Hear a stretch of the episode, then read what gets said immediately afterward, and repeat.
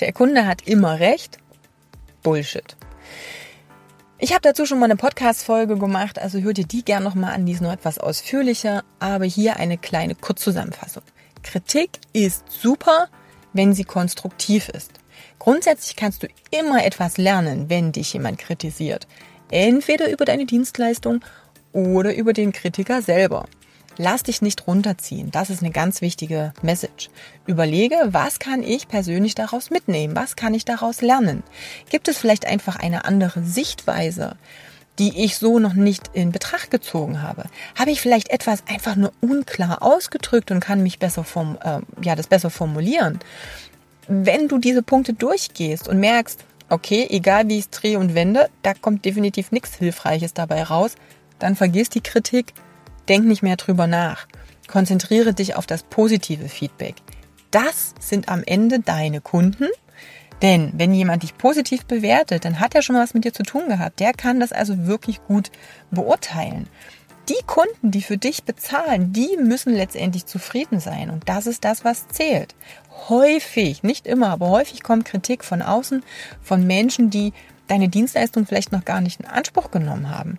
Also gerade dann musst du sehr vorsichtig mit dieser Kritik umgehen und darfst die bitte nicht persönlich nehmen. Aber klar, drüber nachdenken und schauen, ob da irgendwo was Wahres dran ist, solltest du immer. Aber du solltest auch in der Lage sein zu sagen, okay, vielleicht hat dieser Mensch einfach mit anderen Dingen eine schlechte Erfahrung gemacht und projiziert das jetzt auf mich. Dann hat es mit dir überhaupt nichts zu tun, sondern mit demjenigen, der die Kritik abgibt, eben selbst. Von daher geh immer im Kopf diese Fragen durch. Ne, ist es wirklich was, was greifbar ist? Hat derjenige recht? Muss ich da nochmal anders drüber nachdenken? Habe ich mich irgendwo unklar ausgedrückt? Kann ich was daraus lernen?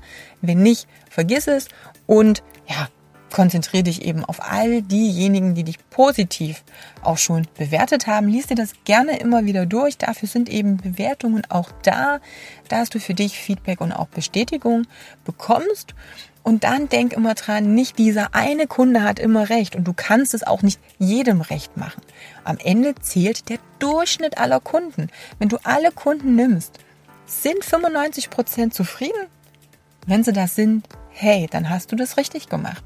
Sind 80 Prozent unzufrieden? Jo, also dann solltest du mega schnell handeln.